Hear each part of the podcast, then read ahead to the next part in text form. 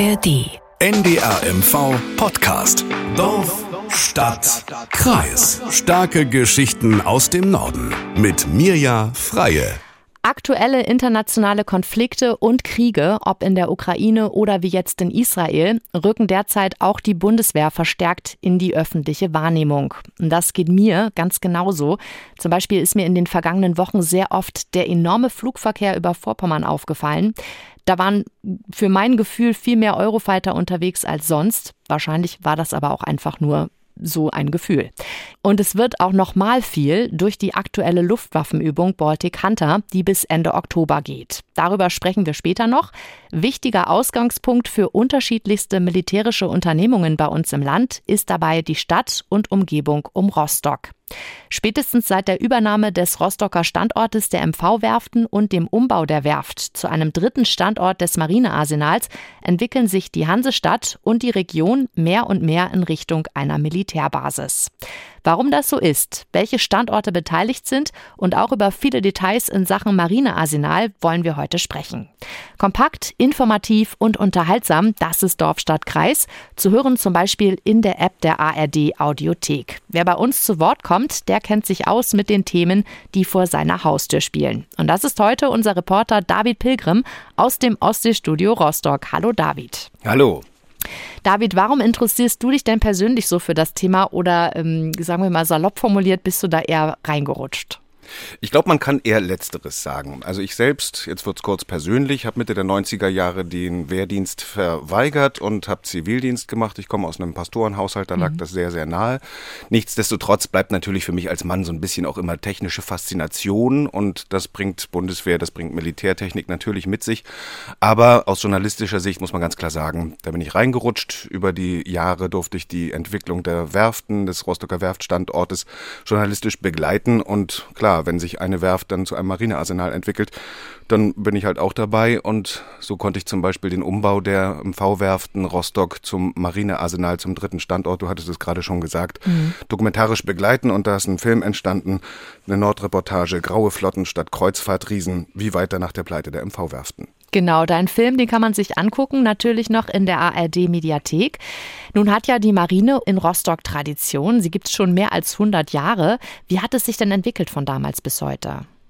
Ja, Rostock hatte früher eine große militärstrategische Bedeutung, das muss man sagen. Erst im Zweiten Weltkrieg, als große Rüstungsfabriken in der Hansestadt die Wehrmacht versorgten, beispielsweise die Neptunwerft oder auch die Heinkel Flugzeugwerke, um mhm. nur zwei Beispiele zu nennen. Ja, damals ging natürlich der Blick in Richtung Osten. Und nach dem Zweiten Weltkrieg ging der Blick dann eher von Osten gen Westen, wegen der Zugehörigkeit der DDR zum sowjetisch dominierten sogenannten Ostblock. Und nach dem Ende des Kalten Krieges schien Rostock aus militärstrategischer Sicht wieder an Bedeutung zu verlieren. Doch die jüngste Vergangenheit wechselt die Blickrichtung nun wieder komplett von Westen gen Osten. Russland oder China als Großmächte seien da jetzt beispielhaft mal genannt. Hm, bevor wir jetzt zum militärischen Part kommen, über den wir gleich ähm, ausführlich sprechen werden, einmal nochmal zurück der Blick auf die Werft. Ähm, ja, wie, wie gehen die denn damit um? Also gerade die Werftarbeiter, das hat sehr lange Tradition, es ist auch sehr emotional für die Rostockerinnen und Rostocker oder wie empfinden die das? Ja, das ist es so. Rostock war als Schiffbaustandort schon seit vielen hundert Jahren berühmt, bekannt und natürlich identifizieren sich viele Rostockerinnen und Rostocker sehr, sehr stark mit diesem Thema. Nicht nur die Werftarbeiter, sondern auch die drumherum Lebenden. Und so ist zum Beispiel ein Zeichen Schriftzug MV Werft steht auf dem markanten Bockkran an der mhm. Warnow-Werft am heutigen Marinearsenal. Der neue Direktor, das ist so ein bisschen so ein Funny Fact am Rande, der hat in Rostock studiert und der kennt die Emotionalität, die die Rostocker damit verbinden und deswegen ist ihm total wichtig, dass da jetzt demnächst nicht mehr MV-Werft draufsteht, sondern Marinearsenal Warnow-Werft. Das alte Wort Warnow-Werft, mit dem verbinden die Rostocker einfach so eine Hochzeit der, des Schiffbaus in der Stadt und das soll nun endlich wieder passieren. Kleine Anmerkung an dieser Stelle. Wir zeichnen diese Folge am 17. Oktober auf. Ähm, das sage ich deswegen, weil wir hier nicht genau wissen, vielleicht ist am, äh, wenn unsere Folge erscheint, der Schriftzug vielleicht sogar schon fertig. Deswegen, also falls Sie es dann hören oder schon sehen können, liegt das daran, wir haben ein bisschen früher aufgezeichnet. Kommen wir zurück zum Militär. Bevor wir das jetzt alles vertiefen, gönnen wir uns erstmal einen kurzen Überblick. Welche Art von Militär ist in Rostock denn jetzt eigentlich zu Hause und wie groß muss ich mir das vorstellen? Hier unsere Antworten. Der Faktencheck. In Rostock im Stadtteil Reutershagen gibt es seit 2012 das Marinekommando. Das ist der Führungsstab der gesamten deutschen Marine, also die höchste Instanz der Marine. Dazu arbeitet man dort an einer Zertifizierung durch die NATO, um von hier aus im Krisenfall multinationale Flottenverbände führen zu können. Gegenüber von Warnemünde gibt es den Marinestützpunkt Hohe Düne. Hier ist das erste Korvettengeschwader stationiert. Das besteht aus fünf Korvetten. Fünf weitere sind im Bau auf unterschiedlichen Werften, zum Beispiel in Hamburg. Eine Korvette der sogenannten Brandenburg-Klasse ist 89 Meter lang. Ein weiterer Standort Rostock-Warnemünde, gleich neben dem Kreuzfahrtterminal. Hier können demnächst die Korvetten von gegenüber und andere Kriegsschiffe gewartet und repariert werden im neuen Marinearsenal Warnow-Werft. Die nächste militärische Ortsmarke, das Luftwaffengeschwader in Rostock-Lage, der militärische Teil des Flughafens. Etwa 25 Eurofighter sind hier stationiert. Dazu kommen noch diverse mehr, weil eine der sogenannten Alarmrotten der Bundeswehr übergangsweise ebenfalls dort stationiert ist. Doch im Landkreis Rostock gibt es noch mehr Militär. Die Flugabwehr-Raketengruppe 21 in Saarnitz und, auch wenn das nicht mehr zum Landkreis gehört, aber direkt angrenzt, die Flugabwehr-Raketengruppe 24 in Bad Sülze. Beide Gruppen mit dem Luftverteidigungssystem Patriot. Das war der Faktencheck. Soweit also der Faktencheck in Sachen Militärortsmarken in der Region Rostock, also Marinearsenal, das neu gebaute Marinekommando in der Innenstadt, das Luftwaffengeschwader in Rostock-Lage, die Flugabwehrraketengruppe im Landkreis und der Marinestützpunkt Hohe Düne. Eine ganze Menge. Ja, und einen habe ich noch, denn ebenfalls in Warnemünde ist der Aufbau eines sogenannten NATO Deployment Hub geplant, also eines, eine Art Lagerstützpunkts für die NATO. Also es geht tatsächlich noch weiter. Die ganzen Standorte, die jetzt schon aktiv sind, sage ich mal, wie viele Menschen arbeiten denn da jetzt insgesamt? Ja, das ist eine schwierige Frage. Ich habe bei allen sogenannten Waffengattungen angefragt. Dazu sagen wir nichts, hieß es mit Verweis auf die nationale Sicherheit von der hm. einen Pressestelle. Ein anderer Pressesprecher wollte wissen, warum und wozu ich das denn brauche. Und dann habe ich einen Anruf aus Koblenz bekommen, wo die Zentrale des sogenannten Informationszentrums der Bundeswehr sitzt. Und die wollten ganz genau wissen, wen ich denn schon gefragt habe, haben sofort alle direkten Antworten an mich gestoppt und von denen habe ich dann ein paar Wochen auf eine Antwort warten müssen. Die kam jetzt aber vor wenigen Tagen. Und so kann ich stolz verkünden, zwar mit nur einer Quelle, nämlich der Bundeswehr, aber wir haben militärische Angehörige im Landkreis Rostock 3627. Okay. 1750 Zivilangestellte, also zum Beispiel die Bundeswehrfeuerwehren sind, seien da genannt. Heißt also insgesamt 5377 Arbeitsplätze sichert die Bundeswehr sozusagen in der Region Rostock aktuell. Das ist eine Zahl, die ist relativ stabil seit 2013, auch wenn man erkennen muss, dass in den letzten Jahren das durchaus angestiegen ist von 4.800 eben jetzt auf 5.377. Hm. Warum ist denn der Standort in und um Rostock überhaupt so wichtig? Naja, es ist zwar irgendwie traurig, aber es hat natürlich auch etwas mit der geänderten weltpolitischen Lage zu tun. Rostock liegt einfach dichter dran an Russland, das man zunehmend als Bedrohung wahrnimmt. Als Militärstandorte an der Nordsee zum Beispiel, weil die mhm. einfach zu weit weg sind. Dazu kommen die innerhalb des NATO-Bündnisses bestehenden gegenseitigen Schutz- und Verteidigungsmaßnahmen. Und auch was diese Aufgaben betrifft, liegt Rostock einfach dichter dran.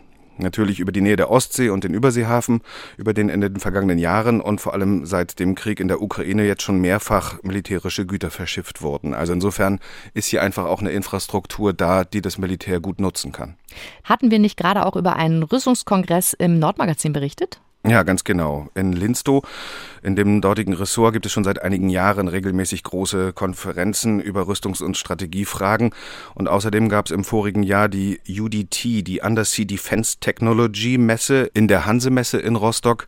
Ähm, also, und das ist die nach eigenen Angaben größte Messe für Unterwasserverteidigung. Spannend, von der habe ich bis jetzt auch noch nie gehört. Ähm, zur Warnow Werft nochmal. Der ehemalige Standort der MV-Werften heißt ja nun Marinearsenal Warnow Werft. Was bedeutet das eigentlich?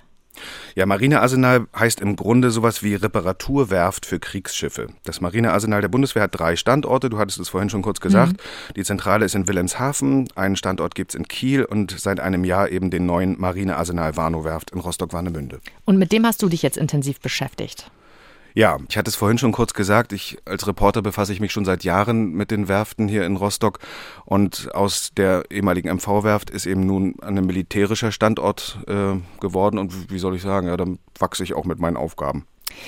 Ich habe jetzt äh, in der Recherche vor dieser Folge mich so ein bisschen schlau gemacht und habe ein Zitat gefunden vom Marineinspekteur Karg, der sagte, die Warnow-Werft im Besitz des Bundes sei ein Gamechanger. Warum hat er das gesagt? Wie könnte er das gemeint haben? Naja, seit vielen Jahren hat die deutsche Marine ein Riesenproblem. Alle Kriegsschiffe müssen regelmäßig zum TÜV sozusagen. Die müssen also gewartet und instand gesetzt werden. Doch nicht nur das. Es gibt einen regelrechten Stau, so beschreibt es auch Bundesverteidigungsminister Boris Pistorius. Am 21. September war sein Antrittsbesuch hier in Rostock am Marinearsenal und da hat er sich zum Zustand der Schiffe in der Marine geäußert. Ist ja nicht alles taufrisch. Es sind auch in die Jahre gekommene Schiffe und ähm, viele Einsätze steigern den Verschleiß und wir hatten und haben einen Stau bei der Instandsetzung. Äh, wir mussten uns anstellen bei den privaten Werften. Und mit diesem Schritt jetzt hier, mit dieser Werft, machen wir uns ein großes Stück weit unabhängiger, gehen einen neuen Weg und schaffen eben auch zusätzliche Kapazitäten. Ja, also der Bundesverteidigungsminister hat es angedeutet, bislang brauchte die Bundeswehr auf jeden Fall immer private Werften um ihre eigenen Schiffe instand setzen zu können und musste oft lange warten, denn die Boote und Schiffe müssen für große Reparaturen und Instandsetzung ins Dock. Nur leider verfügt die Bundeswehr über keinen Trockendock, zumindest bisher nicht. Denn mit dem Kauf der Warnow-Werft in Rostock hat die Bundeswehr nun endlich ein eigenes Trockendock und das bedeutet für die, die Marine ist jetzt nicht mehr ausschließlich auf Kapazitäten der privaten Werften angewiesen, sondern kann das in Rostock eben selber machen. Die Bundeswehr hatte bislang kein eigenes Trockendock. Nee, die Bundeswehr hatte kein eigenes Trockendock, das klingt zwar ein bisschen absurd, ist aber so. Ein kleines Schwimmdock gibt es in Wilhelmshaven, nichts Großes, aber ein eigenes Trockendock ist in Wilhelmshaven geplant. Seit Jahren, Insider sagen sogar seit Jahrzehnten sei das geplant, die Kosten werden auch immer höher. Aber nichtsdestotrotz, Rainer Sacher, seines Zeichens Ingenieur und der neue Direktor des Marinearsenals in Warnemünde, sagt dazu Folgendes. Wir planen ja seit fast zehn Jahren ein Trockendock in Wilhelmshaven. Das hat sich durch verschiedenste Umstände verzögert. Nach heutiger Planung soll das 2031 fertig sein. Wir konnten mit diesem Erwerb der Warnow-Werft schon mal im Vorgriff, hier auch im Ostseeraum. Und das ist wieder ein Hintergrund veränderte sicherheitspolitische Lage. Uns, wenn Sie so wollen, im Vorgriff schon ein zweites Trockendock sichern. Aber zurück zum sogenannten Game Changer, so hat es ja Vizeadmiral Karg bezeichnet. Das könnte das Marinearsenal Warnow-Werft deshalb werden, weil hier dann künftig dank des eigenen Docks vier Schiffe der Bundeswehr pro Jahr instand gesetzt werden können. Bisher ist es nämlich so, dass etwa zwei Drittel der deutschen Marineboote und Schiffe nicht einsatzbereit sind, wegen der langen Werftwartezeiten unter anderem. Und das soll sich eben nun ändern. Nur noch ein Drittel der Boote und Schiffe sollen sich künftig in einer Werft befinden richtig heftige Zahlen. Ne? Wie läuft denn so eine Instandsitzung ab? Na, erstmal gibt es jahrelange Planung bis ins kleinste Detail, zumindest bei den turnusgemäßen Instandsetzungen. Und dann fährt bisher zum Beispiel eine Korvette aus Rostock, zu einer, die zu einer planmäßigen Instandsetzung muss, erstmal nach Wilhelmshaven an der Nordsee. Dort im bundeseigenen Marinearsenal wird dann alles Militärische an dem Schiff abgebaut. Also alle Waffen werden entfernt, die gesamte Sensorik und optische Systeme, die zu rein militärischen Zwecken genutzt werden, die werden entfernt. Also im Grunde kann man sagen, alles, was ein Schiff zu einem Kriegsschiff macht, wird abgebaut. Mhm. Und dann kommt die Korvette, die nun kein Kriegsschiff mehr ist, in eine private Werft, in Stock. Dort werden alle Arbeiten der Instandsetzung durchgeführt. Dann fährt die Korvette wieder nach Wilhelmshaven zurück und bekommt all das wieder eingebaut, was aus einem Schiff ein Kriegsschiff macht. Das klingt mega kompliziert und äh, das wird wahrscheinlich mit der Warnow-Werft einfacher, ne? Ja, nach Angaben der Bundeswehr auf jeden Fall. Künftig, also in ein paar Jahren, soll es soweit sein und dann fährt die voll ausgerüstete Korvette vom Stützpunkt Hohe Düne einmal quer über die Warnow ins Marinearsenal, also sehr kurze Wege, braucht man eigentlich die Maschinen nicht mal anmachen, kommt dort ins Dock und alle Arbeiten können dann an einem Ort erfolgen. Die ganzen großen sogenannten Arbeitslose, also die Instandsetzung der Schiffshaut oder der Antriebe, die müssen europaweit ausgeschrieben werden. Aber die Bundeswehr hat nun erstens selbst ein Dock und kann damit zweitens den sogenannten Erfüllungsort festlegen, also den Platz, an dem die Arbeiten durchgeführt werden sollen. Und was ist jetzt der aktuelle Stand auf der Werft? Also was wird repariert? Wie umfangreich muss ich mir das gerade vorstellen? Ja, der aktuelle Stand ist, es wird gearbeitet. Monatelang musste ja erstmal das Gelände beräumt werden. Dort lagen ja insgesamt 17.500 Tonnen Stahl auf der Werft rum, die schon zu einzelnen Sektionen für ein riesiges Kreuzfahrtschiff verarbeitet waren. Der Insolvenzverwalter in MV-Werften hatte nur einen Käufer gefunden, der es als Schrott abgenommen hatte. Dazu kommen die Maschinen der sogenannten Panelschweißlinie, auch die konnten nur als Schrott zu Geld gemacht werden. Also es musste erstmal wirklich eine Menge aufgeräumt werden. Und gleichzeitig hat die Bundeswehr aber sofort um die Schiffbauer geworben. Tausend Menschen waren ja zu MV-Werftenzeiten am Standort in Rostock-Warnemünde beschäftigt. Und nun gibt es am Marinearsenal 500 Stellen, die jetzt Dienstposten heißen und die sind Stand jetzt auch fast vollständig besetzt. Okay, und was haben die jetzt schon im Dock gehabt, die Arbeiter? Ja, in den vergangenen Monaten haben sie dort schon ein Wohnschiff der Bundeswehr instand gesetzt und mehrere kleinere Boote. Dazu kamen noch kleinere Aufträge von NATO-Partnern, Patrouillenboote der englischen Royal Navy zum Beispiel. Und aktuell liegt ein sogenannter Ausbildungshulk im Dock. Das ist eine ehemalige Fregatte mit mehr als 100 Meter Länge, die seit vielen Jahren als Übungsschiff dient, auf dem Soldatinnen und Soldaten die Brandbekämpfung und die Leckabwehr trainieren. Okay. David, wo soll die Reise noch hingehen? Ja, im kommenden Frühling soll dann die erste Korvette von gegenüber ins Dock kommen. Das heißt, das erste aktive Kriegsschiff. Und dann sollen immer zwei Schiffe gleichzeitig im Dock liegen. Und der Plan ist, dass es dann vier Schiffe pro Jahr werden, die in Rostock im Marinearsenal Warnow Werft instand gesetzt werden. Ja, Stichwort Namen. Da war doch was in deiner Doku, ne? Ja, ja, genau. Der Name Warnow-Werft, ich hatte es vorhin schon erwähnt, mhm. ist nicht nur wichtig für die Rostocker, sondern auch wichtig für den neuen Direktor des Marinearsenals. Und das soll eben wieder auf den Kran kommen. Auch Direktor Rainer Sacher hatte sich in der Doku über das Arsenal schon regelrecht emotional gezeigt. Das ist mir wirklich ein sehr persönliches Anliegen. Und wenn ich es mal so beschreiben darf, in der Geschwindigkeit, in der wir den Kauf, den Erwerb dieser Werft gestalten konnten, das ist uns leider bei der Beschriftung des Burgkrans nicht gelungen. Da sind wir wohl wieder auf die übliche Bundeswehrgeschwindigkeit zurückgefallen. Das heißt, es ist noch nicht fertig. Nee, auf jeden Fall nicht. Wir zeichnen diesen Podcast ja am 17. Oktober auf und genau. Stand heute kann ich sagen, im Moment läuft die Einrüstung des Bockkrans. Das heißt, es wird so ein riesiges Gehäuse in 100 Meter um den Kran herum angelegt und dann soll jetzt endlich der neue Schriftzug kommen. Aber es gab ewig lange Diskussionen, wer ist eigentlich für die Finanzierung zuständig? Denn die Frage, und das mag jetzt für uns Laien wieder ein bisschen absurd klingen, ist in Bundeswehrkreisen aber so diskutiert worden, handelt es sich hierbei um Korrosionsschutz für den stählernen Kran oder ist es Werbung, was darauf kommt? Man hat sich jetzt offenbar für Korrosionsschutz entschieden. Ich bin gespannt und hoffe, dass ich die Arbeiten auch filmisch weiter begleiten darf, ob jetzt wirklich der ganze Kran neu lackiert wird oder nur der Schriftzug. Es ist egal. Es ist Korrosionsschutz, wird 65.000 Euro kosten und soll in ein paar Wochen abgeschlossen sein. Man hofft Ende 2023. Ich bin gespannt. Dann gab es ja anfangs auch Streit um eine Teilnutzung der Werft durch andere zivile Firmen. Wie ist da der Stand der Dinge? Ist das jetzt vom Tisch oder?